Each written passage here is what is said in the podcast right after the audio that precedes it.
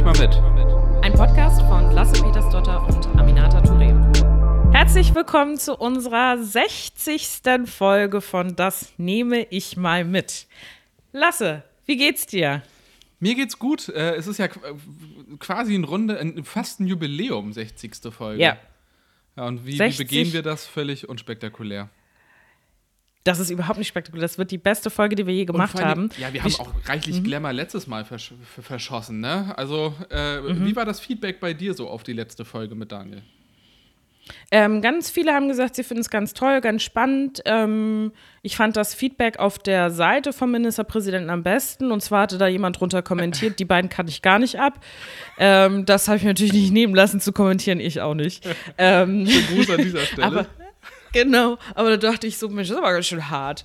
Ähm, Nee, aber äh, ich war dann auch zufällig mal dann, wie gesagt, in dieser Kommentarspalte und dachte so, oh, das sind auch irgendwie, ja, interessante Kommentare, die auf so einer Krass, Seite du von hast so einem mir den MP sind. Screenshot zugeschickt, aber äh, ansonsten habe ich da noch gar nicht reingeguckt. Das mache ich noch. Das mache ich heute Abend noch so als Motivationsabendübung. Ja. Äh, Abendübung. ähm, vor allen Dingen, wenn da so Ja, einige super. Leute bei sind, die nicht so begeistert äh, von uns sind. Aber das, mein Kauf. Nee, es war der einzige. Paket. Ach so, das war der. Ja, okay. Wow. Ganz kurz, es war nur ein Kommentar, ja. Also es ist jetzt nicht so, dass die Leute uns grundsätzlich hassen, die Leute mögen uns. Ähm, genau. Nee, aber ansonsten, genau, fanden, glaube ich, viele das irgendwie spannend, den, ihn so in der Form kennenzulernen. Ähm, wir werden in zwei Wochen auch wieder eine Gästin haben. Wer das sein wird, erzählen wir euch nicht, weil wir natürlich immer etwas Suspense aufbauen, damit ihr auch wirklich Lust habt, äh, reinzuhören, euch ein bisschen, ja, Ähm, unseren Input anzuhören. Amina, ja, was bauen wir auf? Suspense. Krass. Habe ich noch nie gehört. Okay. Okay, ja, das genau, ich bin aber nichts. dafür. Ähm, ja, super, genau. Und das, genau, das machen wir dann in der übernächsten Folge. Wir haben uns überlegt, dass wir immer so bummelig zwei Gäste, Gästinnen pro Folge haben möchten, äh, pro, pro Folge, genau, pro Monat haben werden, dass ihr einfach auch ein bisschen wisst, hey, was erwartet mich eigentlich beim Das nehme ich mal mit Podcast? Ja, und Ne? das äh, auch so nochmal in andere Perspektiven äh, mit reinkommen Genau. und auch mal ein bisschen mehr Kontroverse. Ich, ich habe so vereinzelt das äh, Feedback bekommen, dass man sich ein bisschen mehr Streit in der letzten Folge gewünscht hätte. Ich kann das, auch ist mir völlig verstehen. egal. Ähm, Aber ja, Ja. damit. ja, also ich sag Leuten immer, die Kritik haben, mach's doch selber besser. Äh, Genau, nimm das doch selber Podcast auf. Umgang. Genau, Ja. nimm doch selber einen Podcast auf und bring da ganz viel Kontroverse rein. Ja, ich äh, mit das mir nicht. einfach direkt, die Leute. Genau, nein. Äh, ja, hattest du mir auch erzählt, diese. Kritik kam bei mir zum Beispiel gar nicht an. Ähm, vielleicht liegt es auch an dem Umfeld, ähm, dass dir Feedback gibt. ähm, aber genau, wir hatten da ja auch in der Folge davor, hatte Lasse ja auch gesagt, er würde das ein bisschen kritisch alles gestalten. Aber ähm, ich finde, es gibt genügend Momente in der Politik, wo man den Streit sieht und mitbekommt. Ähm, und den gibt es zwischen CDU und FDP, zwischen FDP und Grünen, FDP und SPD und allem Möglichen.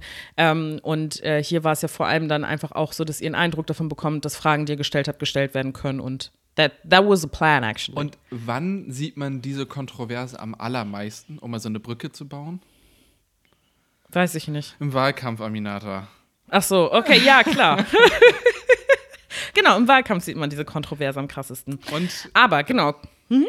Nee, sag. was ich, ich wollte sagen, ich wollte damit die Brücke bauen, damit wir einmal kurz ähm, den Punkt Wahlsonntag abhandeln können. Äh, ich will da Ah. gar nicht in, in, in, in aller Ausführlichkeit drüber reden, da wurde ausreichend drüber gesprochen, aber ich glaube, wir können es auch nicht ganz ignorieren, dass zwei wichtige Landtagswahlen in der letzten Woche stattgefunden haben in Rheinland-Pfalz und Baden-Württemberg. Wie Genau. gehst, mit welchem Gefühl gehst du so aus diesen zwei Wahltagen raus? Aus diesem Wahltag Also raus? ich, ja, also ich habe das und Gefühl. Kommunalwahl in Hessen. Sorry. Oh ja, stimmt, aber die habe ich gar, da habe ich nichts mit von bekommen, sag ich dir ehrlich, wie es ist. Das habe ich überhaupt nicht verfolgt. Ich habe wirklich nur Bavü und äh, Rheinland-Pfalz verfolgt. Und Baden-Württemberg habe ich mich total gefreut, äh, dass wir da so stark ähm, aufgestellt waren oder aufgestellt sind. Ähm, ich hatte irgendwie in den letzten Wochen auch so zwei Wahlkampfveranstaltungen mit Kolleginnen aus Baden-Württemberg gemacht. Einmal mit Agnieszka Brugger, ähm, die im Deutschen Bundestag sitzt. Ähm, da haben wir über Rassismus, Kolonialismus und so weiter gesprochen. Und mit Oliver Hildebrandt, dem Landesvorsitzenden aus äh, Baden-Württemberg, der jetzt im Landtag auch ist und den ich ganz, schön. ganz, ganz, ganz, ganz, ganz toll finde und der es geschafft hat, in Stuttgart ähm, auch das Direktmandat zu holen. Völlig abgefahren. Die Grünen haben 60 von 69 ja. Direktmandaten geholt.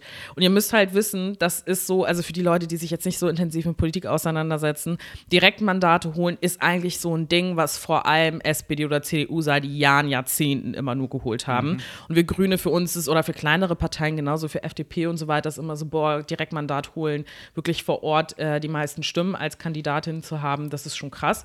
Und in Baden-Württemberg ist die Gemengelage halt aber anders. Und wir haben auch beim letzten Mal schon irgendwie über 50 Direktmandate gehabt, aber diesmal halt 60 von 69. That's sick. Das ist richtig heftig. Und also mal um äh, zur Relation, in Schleswig-Holstein hat noch nie eine Grüne zur Landtagswahl ein Direktmandat gewonnen. Also so ja. kompliziert ist die Veranstaltung.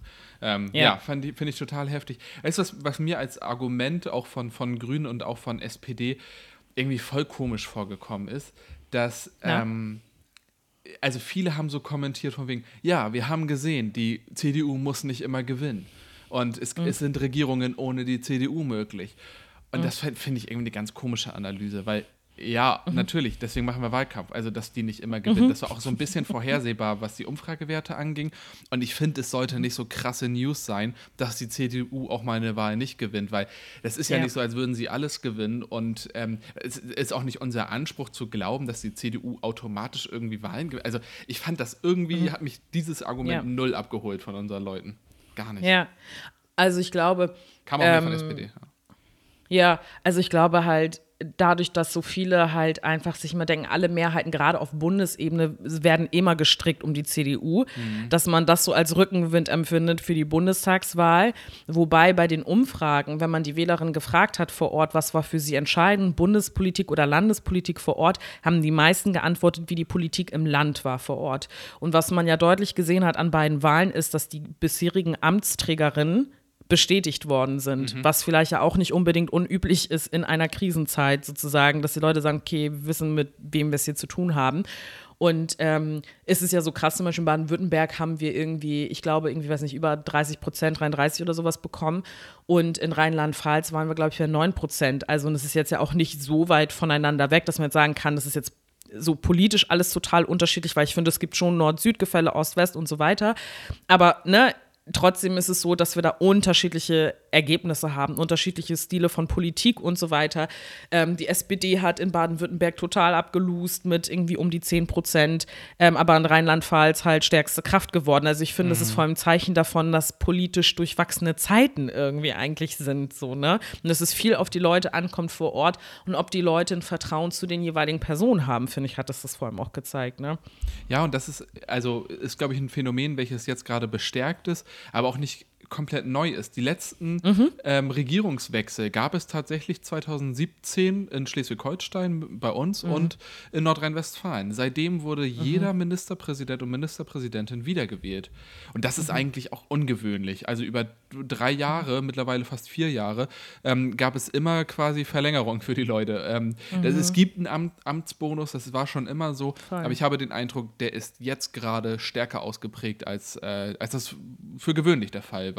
Und ja. das ist, wie, wie du auch meintest, in der Krise jetzt auch nicht super verwunderlich. Man, damit hat ja Winfried Kretschmann auch Wahlkampf gemacht. Sie, sie kennen mich. Sie ähm, kennen wissen, mich, ja. Sie wissen, woran sie sind. Ne? Und ich glaube, viele wollen mhm. gerade einfach wissen, woran sie sind. Und umso heftiger ist es eben jetzt mit Blick auf die Bundestagswahl, dass definitiv eine, also Stand jetzt, mal sehen, ähm, eine neue mhm. Person ins Kanzleramt einziehen wird. Ja. Ähm, ja. ich glaube, es gab noch nie eine Situation, wo die CDU so sehr, also, oder naja, es gab zumindest in den letzten drei, vier Jahren keine Situation, wo die CDU sich so sehr gedacht hätte, fuck, hätten wir jetzt nochmal Merkel, das wäre ein ziemlich mhm. guter Run. Auch wenn sie jetzt gerade in den Umfragewerten wieder sinkt und so.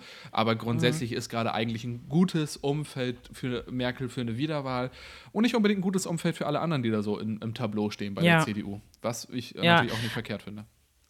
Absolut, aber ich finde, was halt auch so krass ist, und ich weiß manchmal nicht, ob es einfach nur so ein Gefühl ist, weil man selber ja noch jung ist und jetzt nicht irgendwie schon 35 äh, Bundestagswahlen mitbekommen hat, da Achso, wo ich jetzt dachte, 35 Jahre alt ist. so.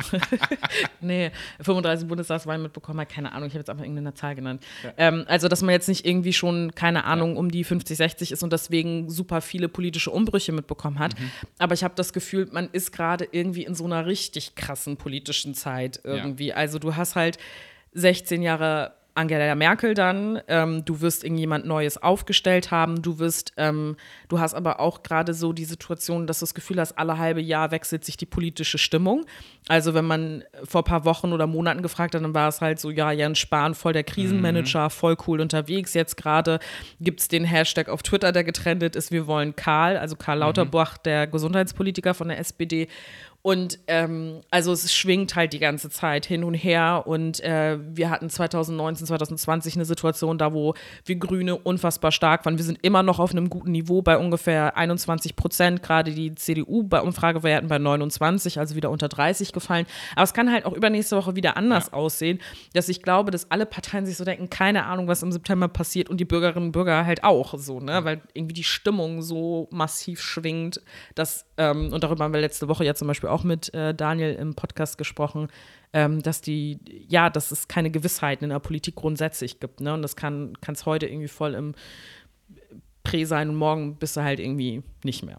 Ja, und man sieht schon, dass Jens Spahn zurzeit deutlich angezählt ist. Auch mit der letzten ja ähm, Entwicklung rund um die Impfstrategie, ähm, der Impfstoff äh, AstraZeneca, der ausgesetzt wurde, die Debatte, die sich darum entwickelt hat, ähm, wo ich auch so äh, teilweise zwischen den Stühlen stehe, muss ich ganz ehrlich sagen, weil mhm. ich die Kritik verstehen kann, die auch von Grünen geäußert wird und gesagt wird, das war irgendwie ein verfrühter Stopp und ähm, wir schädigen das Image dieses Impfstoffes und wir verlieren das Vertrauen mhm. und so. Auf der anderen Seite ist es aber auch keine vertrauensbildende Maßnahme, wenn man auf ähm, quasi Empfehlungen äh, des Paul Ehrlich-Instituts nicht reagiert. Das ist mhm. auch keine gute Idee. Also da kann ich durchaus auch die Position eines Ministers verstehen, zu sagen, na, wenn ich so eine Empfehlung bekomme und angenommen, ich würde sagen, naja, wir machen es mal trotzdem mhm. und dann läuft was ja. schief, dann habe ich einen Fehler gemacht, äh, wie es ihnen kein zweimal gibt, keine zwei Male gibt. Ja. Und ich glaube, das ist etwas, was man dabei auch berücksichtigen muss. Also einige, ja. gerade du hast eben Twitter genannt, machen sich, glaube ich, solche Entscheidungsprozesse unheimlich einfach. Das gleiche gilt mhm. für Schulschließungen. Sollte man mhm. jetzt die Schulen schließen, weil wir feststellen, dass mehr Infektionen unter Jüngeren stattfinden? Das ist tatsächlich ein extremes Problem, was, glaube ich, in den nächsten Wochen äh, und Tagen nochmal die Debatte ganz schön drehen wird. Ähm, aber auch die Frage dann, ja, welche Bedeutung hat jetzt ein Inzidenzwert von über 50 in einer Situation, wo die Impfungen aber bei den Leuten, die primär gestorben sind in den letzten Monaten, also den über 80-Jährigen, ähm, wo da die Impfsituation eine komplett andere ist. Und da, da will mhm. ich so ein bisschen dafür werben, die Entscheidungsprozesse werden auch jetzt immer noch nicht leichtfertig getroffen, ja. auch wenn die Kritik und die Debatte darum weiterhin wichtig ist. Gar keine Frage. Ja, absolut. Und ich glaube, ähm, da, also das ist ja genau die Abwägung, wenn, man, wenn ich nochmal zurückkommen kann auf den Punkt zu Jens Spahn ähm, dass man in den letzten Wochen, Monaten bei, bei der Corona-Debatte, aber auch bei Klimadebatten und so weiter heißt es immer, hört auf die Wissenschaft, so mhm. wer auch immer die Wissenschaft dann ist, Exakt. weil du hast halt auch kein, an der Stelle merkst du wieder, du hast keine einheitliche wissenschaftliche Meinung, beziehungsweise wissenschaftliche Ergebnisse sind noch ausstehend zu, zu der Frage von, ähm, was, äh, wie, wie sieht es eigentlich aus mit den Thrombosefällen, die ja. es gegeben hat, steht es im Zusammenhang mit AstraZeneca oder nicht und so weiter.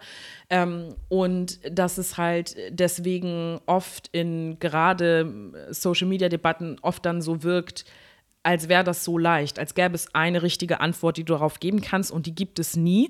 Aber ich glaube, den wirklichen, sehr berechtigten Vorwurf, den man machen kann, ist zu sagen, die Kommunikation darum ist beschissen. So, mhm. und da, das ist, glaube ich, das, was ich glaube, ganz viel kann man verstehen, wenn man es erklärt. Und man hat, glaube ich, oft das Gefühl, dass die Krisenkommunikation so verläuft, dass man sagt, so ist das jetzt. Aber man checkt immer nicht so, nicht so ganz die Herleitung. Ich finde es zum Beispiel ähm, also ich würde das, glaube ich, offensiver fahren, die Kommunikation darum, warum man bestimmte Entscheidungen trifft und auch die, die Abwägungsprozesse deutlicher zu erklären. Ich weiß, dass es immer nach den MPKs, nach irgendwelchen Runden, immer dann auch die Situation gibt, dass es dann erklärt wird, man eine Pressekonferenz macht. Aber es sind ja oft sehr konfrontative Situationen, wo man dann quasi vom Journalisten auseinandergenommen wird, zu Recht, und die Fragen beantwortet werden. Aber ich frage mich trotzdem immer so ein Stück weit, kann man das nicht alles noch ein bisschen besser erklären als derzeit? Weil dann läuft die Debatte immer darum, wie dumm die Entscheidung war und als wäre sie unausgewogen gewesen, als hätte sie nicht mit einer Überlegung stattgefunden. Und das glaube ich bei niemandem, dass niemand darüber nachdenkt, was die beste Entscheidung ist.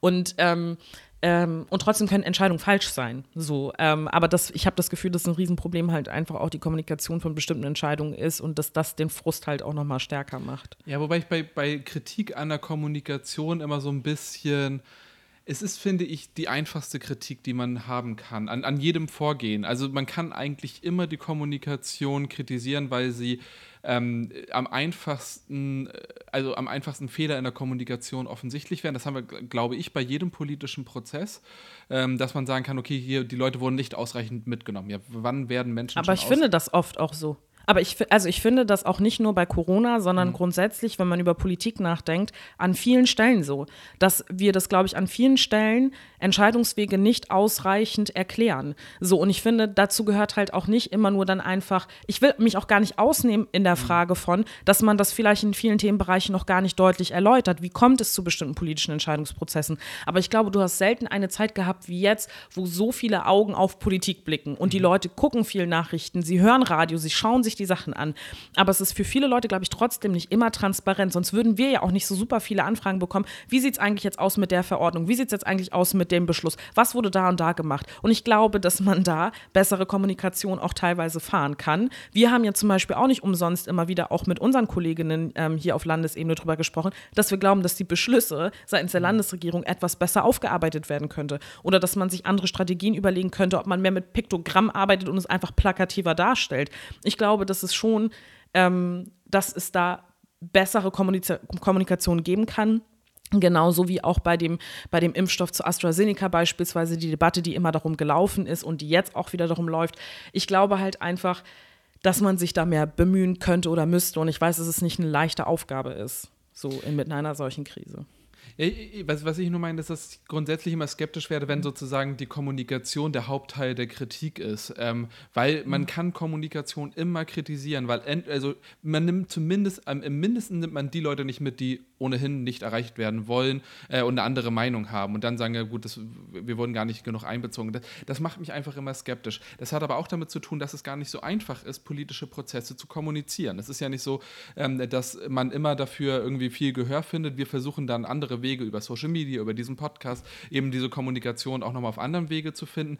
Und da würde ich äh, bei, bei Jan Spahn allerdings zustimmen, dass der gerade kein Problem der Aufmerksamkeit hat. Also der könnte sonst was ja. sagen und jeder würde ihm zuhören. Und deswegen, das meine ich. Und, und er hätte theoretisch auch jede Plattform in aller Länge. Der könnte ja morgen ein Interview führen mit äh, Sandra Maischberger, vier Augen, er erklärt die Corona-Strategie. Und Maischberger würde nicht Nein sagen, sondern würde auch sagen, okay, gut, dieses Interview will ich gerne.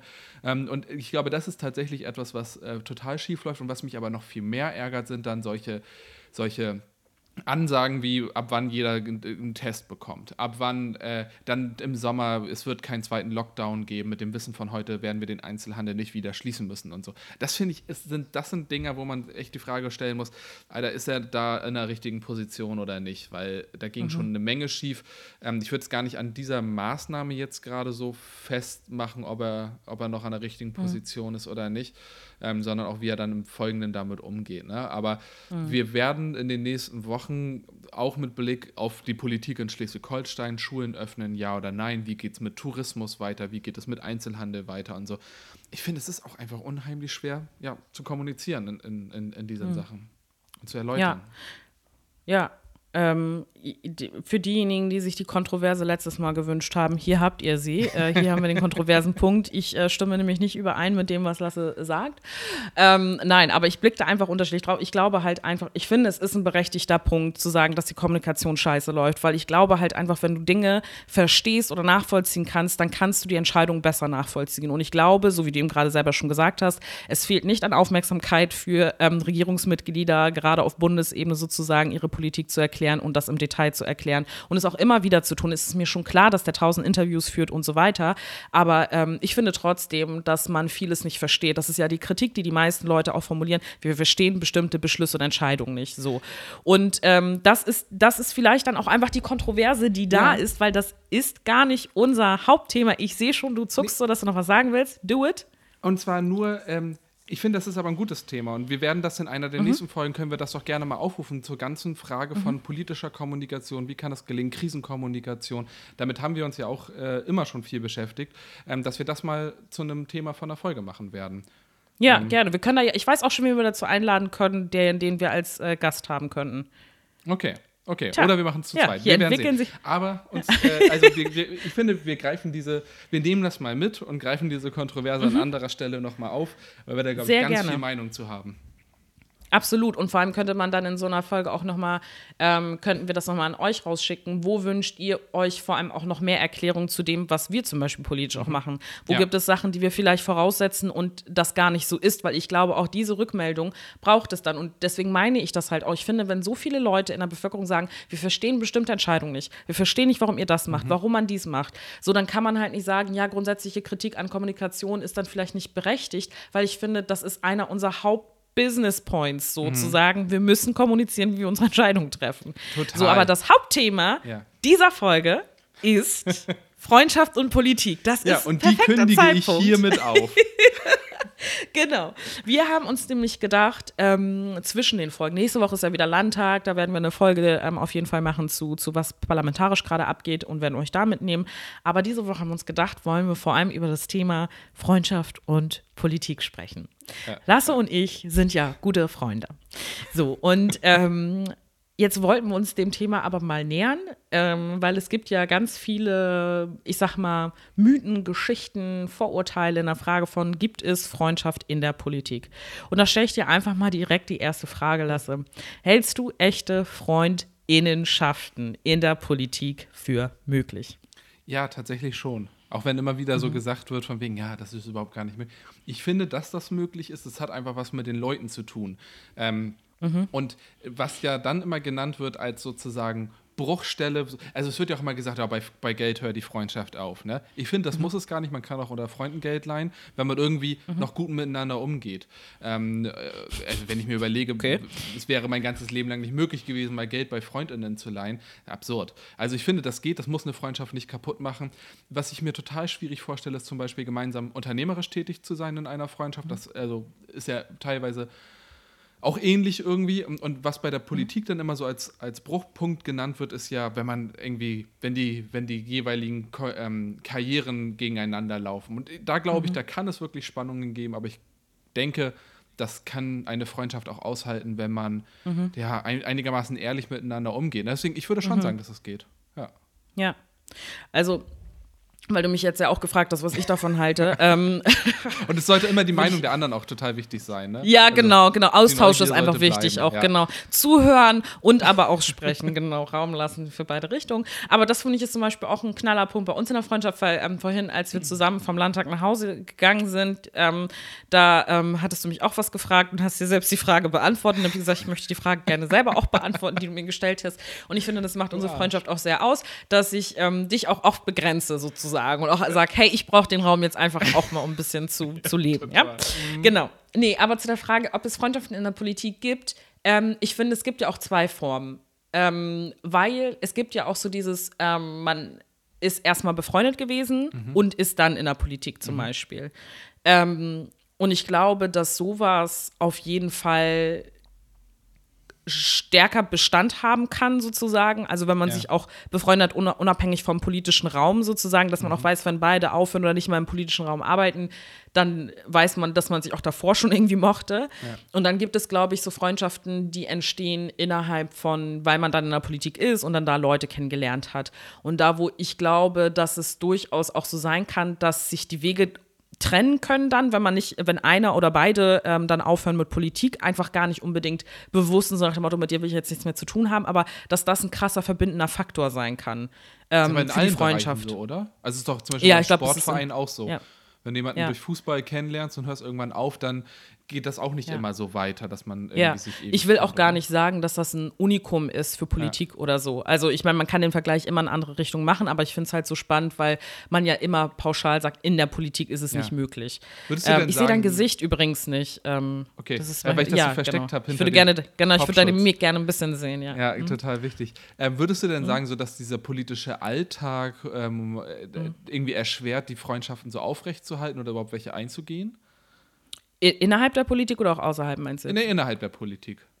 Also ich glaube nämlich, deswegen meinte ich das gerade, dass ich glaube, dass ähm, gerade wenn man den gleichen Rahmen sozusagen hat, in der gleichen Parteifraktion, wo auch immer unterwegs ist und das dann die ganze Zeit teilt, dass dadurch natürlich auch einfach so ein Zusammenschweißen stattfinden kann. Mhm.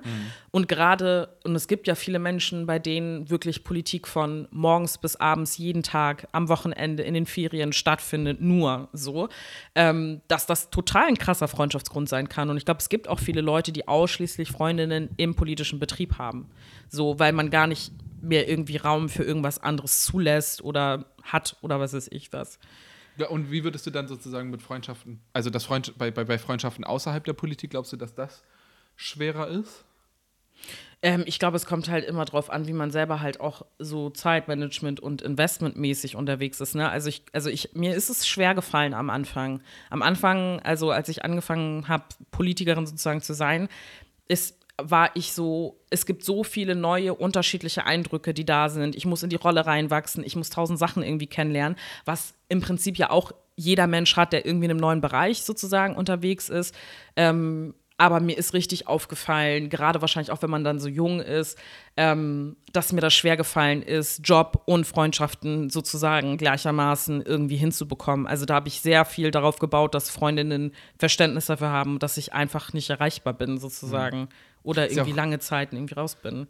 Ist ja auch so eine ja, Stilfrage oder da sind Leute ja sehr, sehr unterschiedlich. Mhm. Also ich bin zum Beispiel jemand, der jetzt sowieso nicht der, der einfach einen riesen Freundeskreis haben muss mhm. und immer wahnsinnig viele Menschen um mich hat und so, mhm. sondern da bin ich ja ohnehin ein bisschen eigenbrötlerisch äh, unterwegs und war das auch schon immer.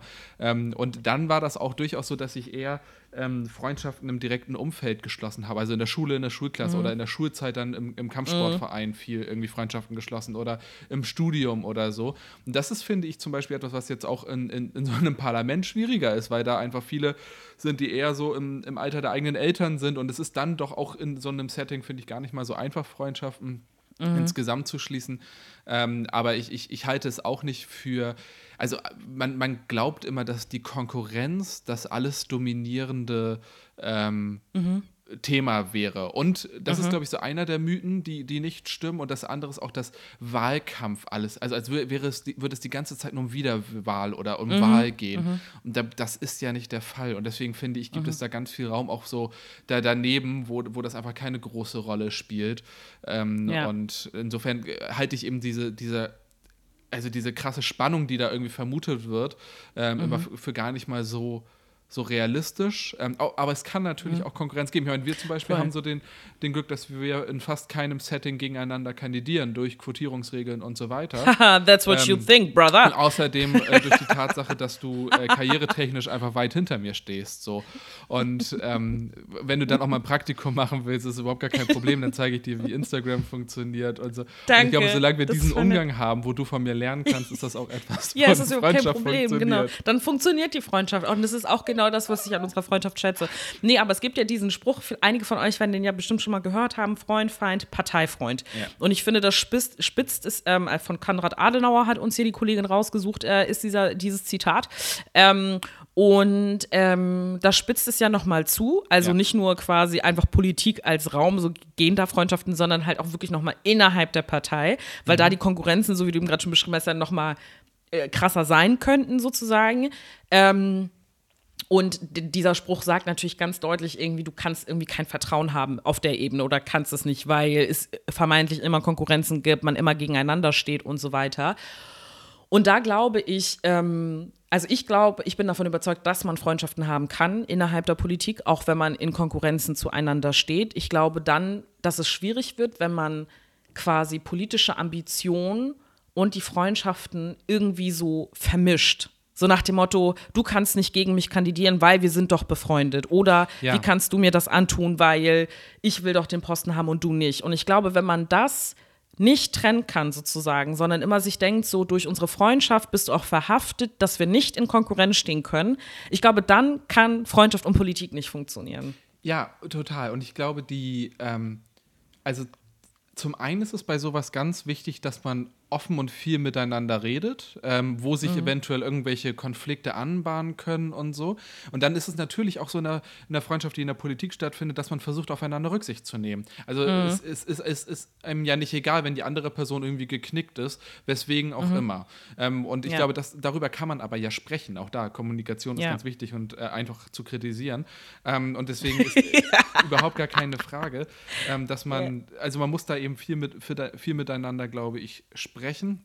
Und, ja. und das ist ein ganz wichtiger Aspekt sowieso, man sollte, also man kann total geknickt sein, wenn man nicht gewählt wird. Also ich, mhm. wir wurden alle schon mal für irgendwas wahrscheinlich nicht gewählt. Ich zumindest zum Beispiel wurde mal nicht mhm. als Landesvorsitzender der Grünen gewählt. Mir haben zwei mhm. Stimmen gefehlt. Dann war ich auch wirklich, also das hat mich, natürlich hat mich das runtergezogen für einen Tag. Mhm. Aber danach geht es dann irgendwie auch weiter. Und ich finde, was man sich halt halten muss, und das gilt generell, dass man es nicht persönlich nimmt und nicht beleidigt mhm. ist und vor allen Dingen niemandem mhm. böse ist, wenn man nicht gewählt mhm. wird, sondern es ist, das ja. gehört zum Geschäft dazu, dass womöglich Voll. man mal abgewählt wird, dass jemand sich gegen einen durchsetzt. So ja. ist nun mal das It's Leben. Part of und the game. das, wenn man das verinnerlicht hat, dann ist es auch nicht so schlimm, wenn mal eine Freundin oder ein Freund gegen einen kandidiert und gewinnt. Das mhm. gehört dazu. Also ich, ja. ich finde, aber dafür muss man erstmal die Grundannahme haben, ja, auch dieser Job kann nicht selbst gewählt enden. Es, es kann ja. sein, dass ich einfach rausgekegelt Voll. werde. Und Voll. Ist das Voll. so. Es ist schade und es kann wehtun, aber es ist kein Skandal ja. dadurch. Voll. Und ich glaube, ich finde es halt auch, also was ich eigentlich auch immer dann schade finde, ist, wenn sowas ist wie, ich würde nie gegen dich kandidieren, solche Aussagen mhm. Ähm, mhm. stattfinden. Oder ich würde nie gegen dich antreten, das kann man doch nicht machen oder was weiß ich was. Weil das halt, ich finde, es geht halt im politischen Raum an allererster Stelle darum, okay, wir haben hier ein politisches Ziel, wir sind eine Partei, wie können wir das erreichen?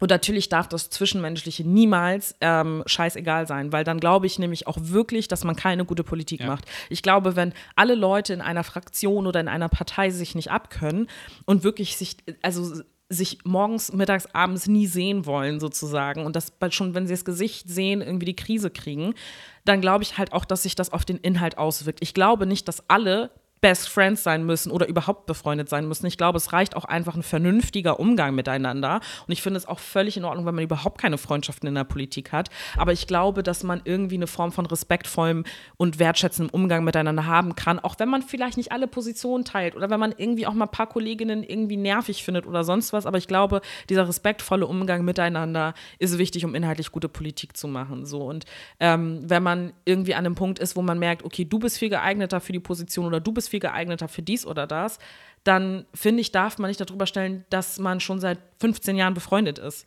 So, also das, ich finde, das ist ja der entscheidende Punkt. Ja. Man, man kandidiert, ja. weil man glaubt, dass man den Job besser machen kann als andere, die kandidieren. Ja. Und ich, mich, mich ärgert es immer ein bisschen, wenn Kandidierende sich den Punkt nicht eingestehen wollen, sondern dann so herumdrucksen mhm. und sagen, na, die andere Person ist ja auch total toll. Ach, eigentlich, also, ne, nee, mhm. wenn ich für etwas kandidiere, dann mache ich das, weil ich glaube, dass ich das auch werden sollte. Auch wirklich kann. Ähm, ja. Genau, weil ich das kann, weil, und weil da hat man Respekt vor den anderen Personen, aber man hat auch Respekt vor dem Amt zu haben.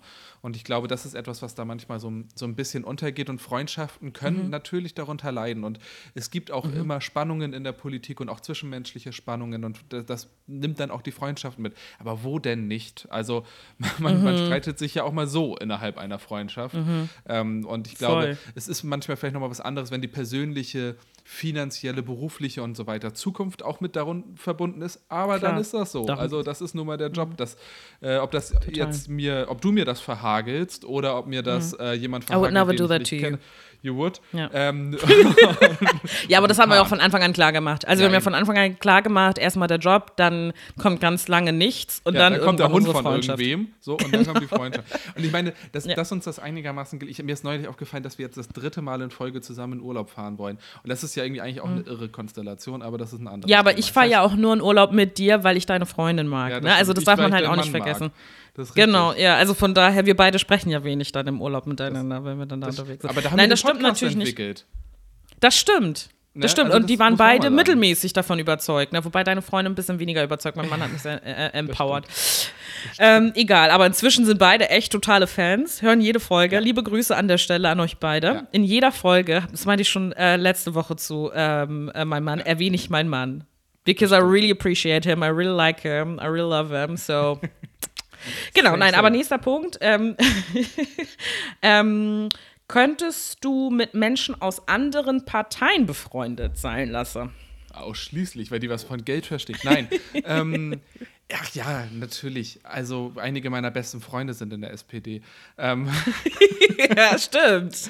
Also stimmt. Ist, ja, natürlich geht das. Ähm, ich, ich glaube, es gibt tatsächlich Punkte, wenn man so komplett unterschiedlich auf eine Welt guckt, ähm, dann ist eine Freundschaft einfach schwierig. Äh, dann gibt mhm. es irgendwie so äh, vielleicht so Sportfreundschaften oder was weiß ich, aber es mhm. muss auch nicht immer überall um Politik gehen und so. Also ich würde mhm. sagen, ja, aber ich sag mal, äh, der, der alte Spruch, kein Sex mit Nazis, gilt auch, auch schon bei Freundschaften. Ne? Voll also, stark. Mit Faschisten politisch stark. Ja, ja eben. Aber ja, mit stark. Faschisten ist man nicht befreundet. Ich glaube, da ist es relativ klar. Aber ansonsten kann man ja. auch mit Leuten aus anderen Parteien befreundet. Ich würde schon sagen, ja.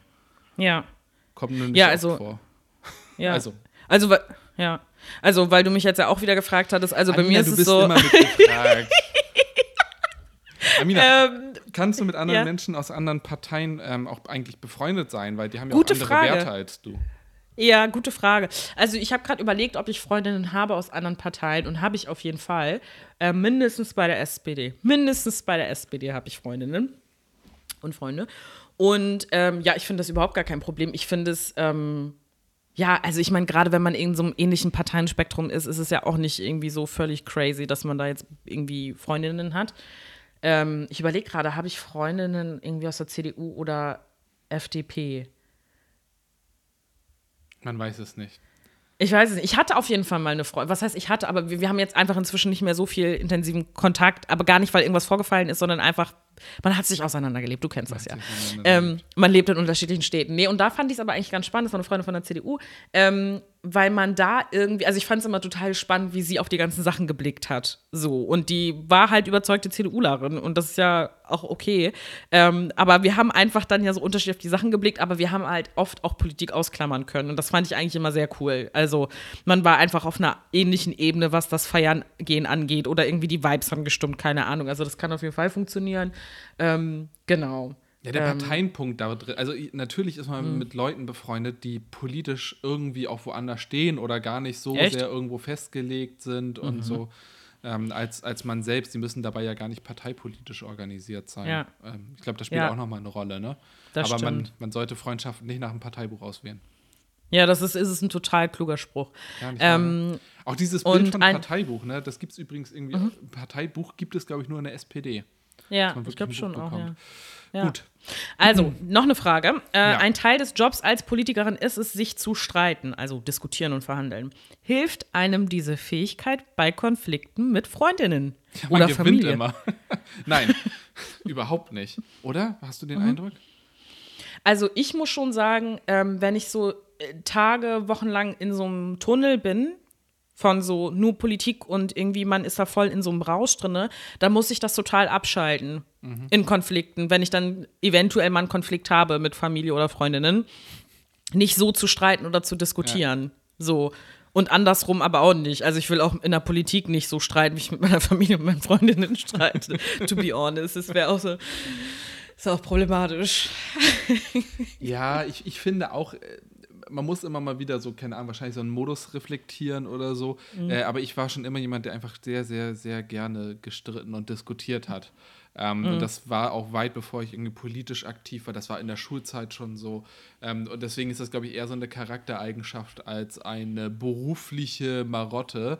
Ähm, I don't know, brother. I don't know. Also ich glaube hilft, schon. Also helfen tut das auf jeden Fall. Nicht, nee, helfen oder? ist vielleicht noch mal was. Ja, helfen ist vielleicht noch mal was anderes, aber ob man vielleicht ähnlich streitet auch. Also weil ja. man so gewohnt ist, ständig zu verhandeln und zu streiten und ja, so weiter. Voll. Voll, so, das, das ähm, äh, total, auf jeden Fall. Und ich mhm. weiß, dass das meine Freundin auch wahnsinnig macht, wenn ich dann so nach Politiker klinge oder keine Ahnung. Also 100 mhm. Pro mhm. ist es so, dass äh, wenn man streitet, man die, die, die Art und Weise, wie man politisch streitet, nicht sofort ausmacht, sondern ähm, da muss, das muss man bewusst machen, da muss man schneller in die Schimpfworte kommen, finde ich, im privaten Streit. äh, das, das, da muss man schon wechseln können. Ja, total, absolut. Das finde ich total sinnvoll, das finde ich total gut. Nee, aber das wird, ganz ehrlich, ne, das hören ja auch manchmal ein paar Freundinnen oder Familienmitglieder zu. Findet ihr das, aber gut, das Ding ist halt, die Leute kennen mich ja auch nicht, wie ich in politischen Räumen verhandle oder streite. Deswegen wissen sie ja gar nicht, ob ich dann im Privaten genauso diskutiere und verhandle und streite. ich glaube, das Also eigentlich sie. ist, ja, ha, ha. Ja, aber sag doch mal, wenn ihr, ihr hört ja manchmal hier auch zu, gebt mir doch da einfach mal ein Feedback, das würde mich total interessieren. Ich, ich schreibe ähm, dir nachher. Also, Amina, zu deiner Frage vorhin, genau. Nee, ähm, wir, wir sind nämlich auf dieses Thema gekommen, auch weil es ja zum Beispiel auch diesen Spruch gibt von Seehofer, er wird irgendwie gefragt, gibt es überhaupt so etwas wie Freundschaft unter Politikern? Und dann sagt er, nein. Und dann wird er gefragt, gar nicht. Und er so, nein. Und ich habe das irgendwie mal gesehen, ich habe mich totgelacht einfach, weil er wirklich kategorisches ausschließt und sagt, es ist nicht möglich. Man kann keine Freundschaften haben in der Politik. Ähm, aber was, also und dann gibt es aber halt auch so Sachen wie zum Beispiel letztes Jahr gab es mit ähm, Kevin Kühnert und äh, Lars Klingbeil von der SPD auch so ein längeres Zeit-Online-Interview, wo sie gesagt haben, die sind auf jeden Fall befreundet, dass eine neue Generation das auch anders anpackt, was ich nicht glaube, dass es eine Generationsfrage ausschließlich ist so. Mhm. Ähm, ich glaube, dass es ähm, das in unterschiedliche Richtungen gibt. Wir haben hier auch zum Beispiel so ein Beispiel Claudia Roth, die auch mit einem CSU-Politiker Günter Beckstein äh, befreundet war, Angela Merkel, die irgendwie Freundschaft Freundschaften hatte mit zum Beispiel dem ehemaligen Unionsfraktionschef Kauder oder auch ähm, der ehemaligen ähm, Politikerin Schawan. Also irgendwie gibt es das Phänomen natürlich schon öfter, auch bei Leuten, die man kennt und prominent sind sozusagen in der Politik. Aber trotzdem wird das immer wieder so in Frage gestellt und wahrscheinlich ist es etwas, was man erst final beantworten kann, wenn man Politik irgendwann verlassen hat. Mhm, ähm, ob die Freundschaften das überdauern. Und ich weiß nicht, ob du dich daran erinnern kannst, als wir damals grüne Jugendkandidatinnen waren. Da hatten wir ähm, so eine Runde bei der Grünen Jugend in Neumünster und ähm, dann äh, war Monika Heinold, unsere grüne äh, Finanzministerin, hier da. Und dann hatten die grüne Jugendleute, wir waren halt noch nicht gewählt, gesagt, ja, gibt es noch einen Ratschlag, den du äh, Lasse und Amina geben kannst? So, und dann meinte sie nämlich zu uns, habt auf jeden Fall Freundinnen außerhalb der Politik, weil Stimmt. das hört irgendwann auf. Und äh, zwei Tage nachdem ihr nicht mehr in der Politik seid, rufen die Leute euch auch nicht mehr an. Und das ist tatsächlich so ein Bild, das viele Leute, die in der Politik waren, immer wieder bemühen, dieses ja. You're not important anymore. Und äh, das, was du vielleicht auch als Freundschaft wahrgenommen hast, war aber eigentlich ein beruflicher Kontext. Und Freundinnen rufen dich halt unabhängig von deiner politischen Bedeutung an, oder nicht? Und, die, äh, genau das ist ja auch nochmal ein total spannendes Thema von, von Relevanz. Also äh, mhm. zu verstehen, dass ein Tag nach der Abwahl sich niemand mehr für einen interessiert, mhm. ist ja auch eine, eine, sehr schmerzhafte Erfahrung, die viele machen. Gerade wenn man sehr, sehr lange in der Politik tätig ist mhm. und man glaubt, irgendwann die Relevanz verschmilzt mit der eigenen Persönlichkeit und das mhm. doch nicht der Fall ist, ist das, glaube ich, für mhm. viele gar nicht mal so einfach zu verknusen. Ähm, ja. Bin ich sehr gespannt, wie das passiert. Ja, auf jeden also, Fall. Wie, wie man und, damit umgeht. Ähm Voll. Das ist, ähm, ja, ich glaube, es ist irgendwie wirklich so ein Punkt, den man dann final wahrscheinlich feststellt, wenn man raus ist aus der Politik, so dann zu merken, so, waren das ernsthafte Freundschaften sozusagen, die das auch überdauern oder nicht. Ähm, aber abschließend so als, als, als Fazit sozusagen, ich glaube nicht, dass es unmöglich ist, Freundschaften in der Politik zu haben. Ich glaube sogar, dass es ganz wichtig sein kann und ähm, mhm gerade, also wenn ich jetzt zum Beispiel daran, darüber nachdenke, dass äh, so die letzten vier Jahre, die man jetzt äh, selber Abgeordnete war, wir waren beide vorher ja trotzdem auch schon im politischen Raum, haben da als Mitarbeiterin gearbeitet, ähm, aber es verändert sich natürlich auch nochmal, wenn man dann selbst in der Politik ist. Und was einem, was mir durchaus aufgefallen ist, ist natürlich dieses, Du wirst erstens anders gesehen von außen. Du weißt manchmal nicht, ob Leute mit dir befreundet sein wollen, weil sie ernsthaft dich spannend finden oder dich gerne mögen oder weil sie es irgendwie cool finden, dann mit dir befreundet zu sein. Also die Frage von ernsthaften Freundschaften sozusagen mhm. außerhalb der Politik. Und dass man dann natürlich noch mehr die Leute zu schätzen weiß, die einen wirklich aufgrund der Tatsache, dass man ist, wer man ist, privat sozusagen, einen auch mögen. Und ähm, innerhalb der Politik der in den letzten vier Jahren, ich glaube, die Tatsache, dass wir beide befreundet sind und den ganzen Bums sozusagen die letzten Jahre gemacht haben, das ist voll voll was Wertvolles gewesen. Ist, also. Ja. Aber ich finde, es hilft auch einfach total doll, so mhm. im Alltag mit einigen Konflikten und Schwierigkeiten zurechtzukommen. Mhm. Und die mhm. Frage, ja, wie viel Verständnis hat man für einige mhm. Themen? Da kann man auch nicht immer nur auf die Partnerin zugehen und zulabern, sondern das ist total mhm. hilfreich, da irgendwie ja einen Kompagnon auch in unmittelbaren Umfeld zu haben. Mhm. So. Ich bin einfach ein Kompagnon für dich und das finde ich auch echt klasse. Finde ich echt klasse. ähm. habe, glaube ich, seit 20 ähm, Jahren das Wort Kompagnon noch nicht Ach, echt? Vor 20 Was? Jahren hast du das Wort Kompagnon nochmal da war benutzt? Das, da war das ganz aktiv. Das da, Usus. Da, ja, ja, da dachte ich auch, dass ja. Treibsand eine total wichtige Geschichte in meinem Leben wird. Kompagnons und Treibsand.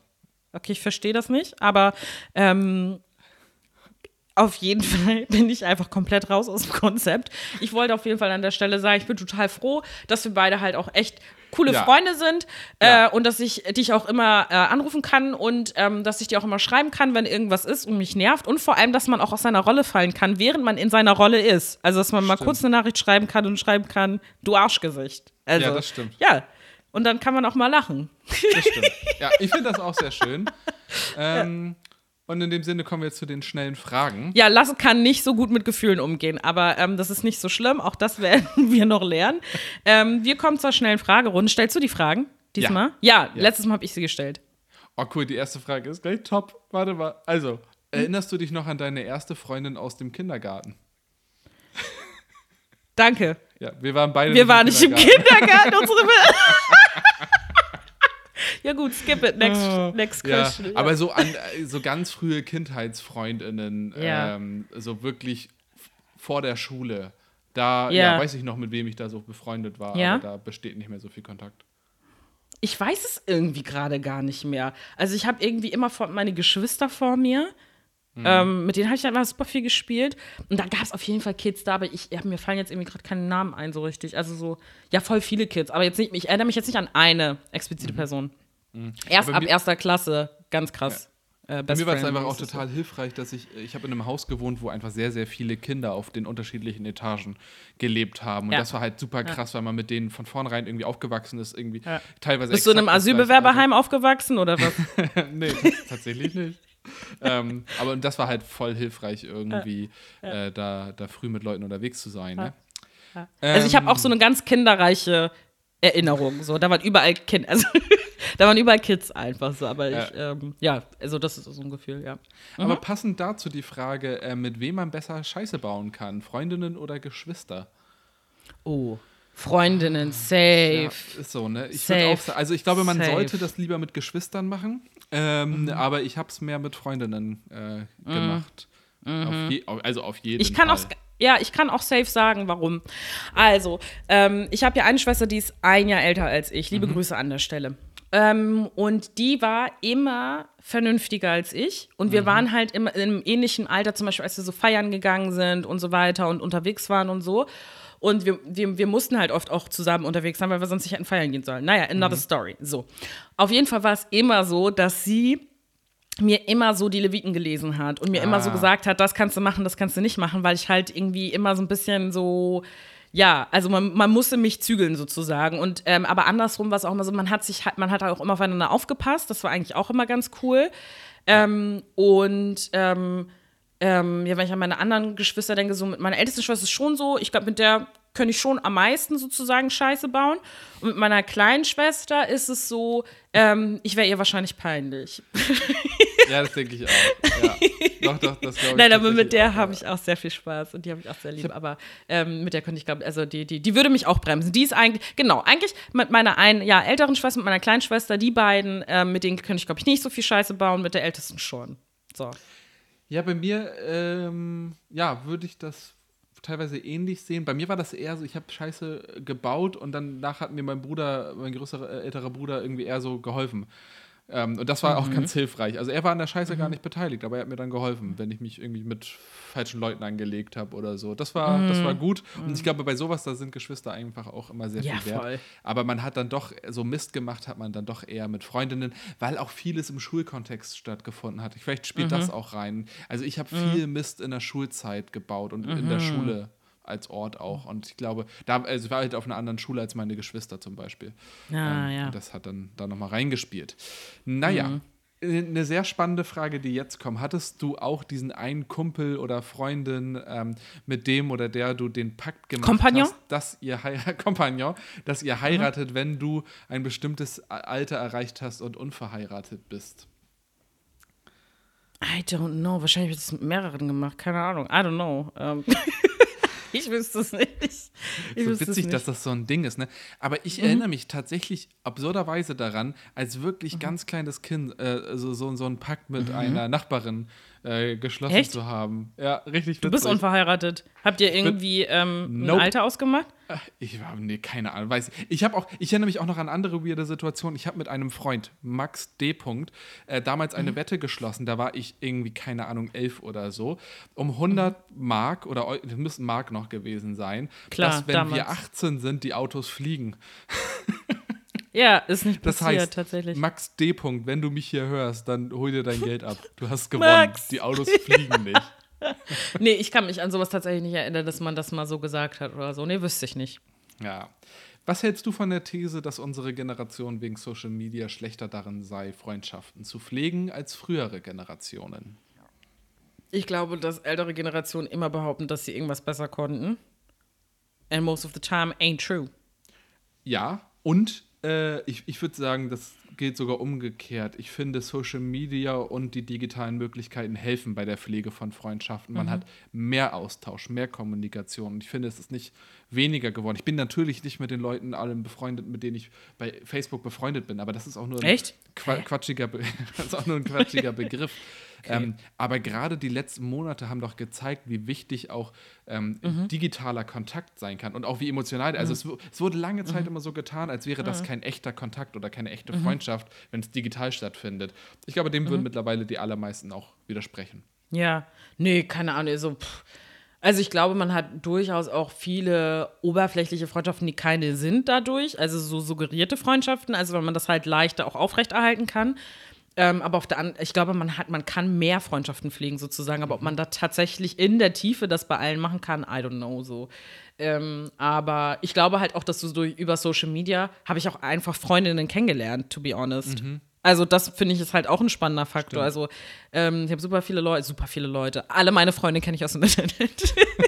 Nein, aber ein paar Leute habe ich definitiv erstmal so im Erstkontakt da kennengelernt und dann hat man sich halt mal getroffen. Okay, es klingt irgendwie total komisch.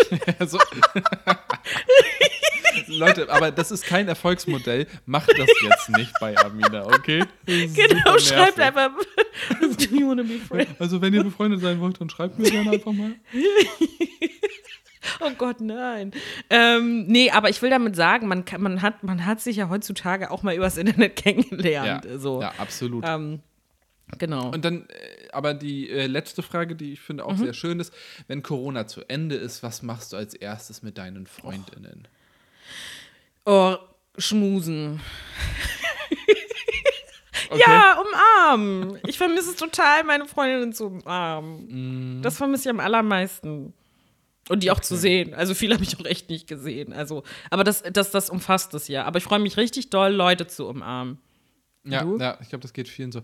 Ich, äh, es, es gibt an mich die, also als ich, ähm, als wir in den Lockdown, in den ersten Lockdown gegangen sind, als die Pandemie angefangen hat, war ich 29 Jahre alt.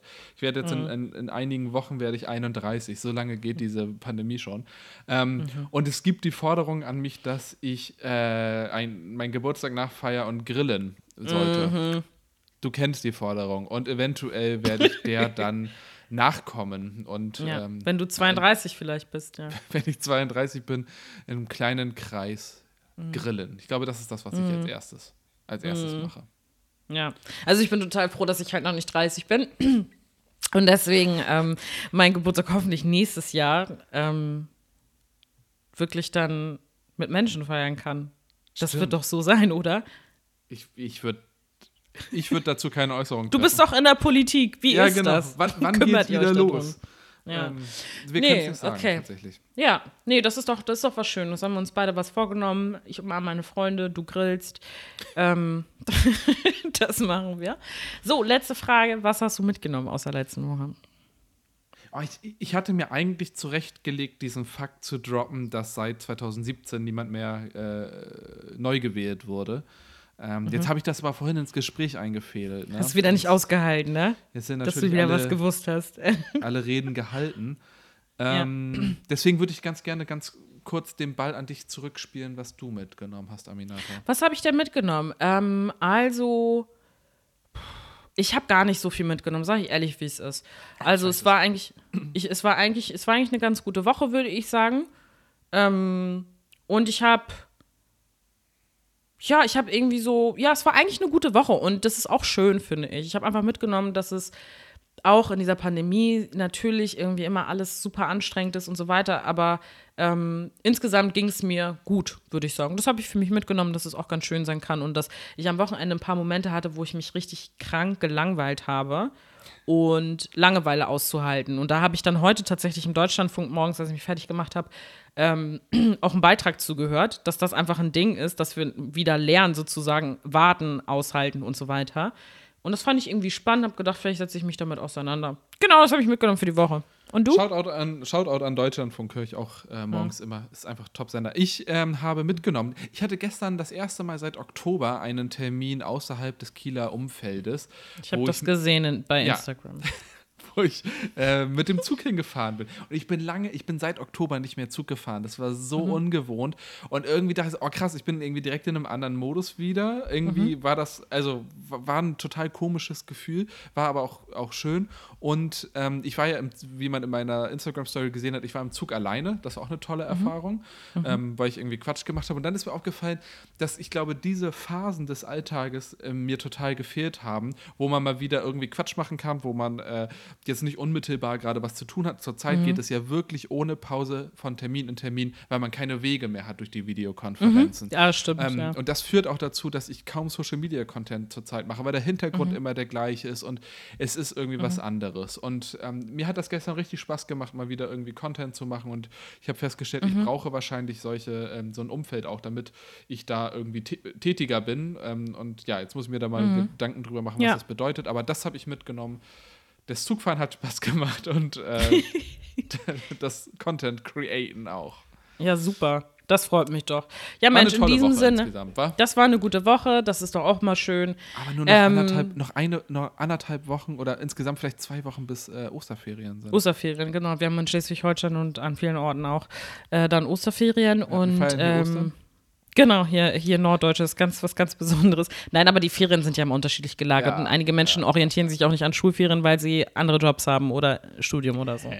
Denkt mal drüber nach einfach. Okay, in diesem Sinne, schön, dass ihr wieder reingehört habt. Ähm, macht es gut und wir sehen uns nächste Woche. Tschüss. Gesund. Das war super creepy.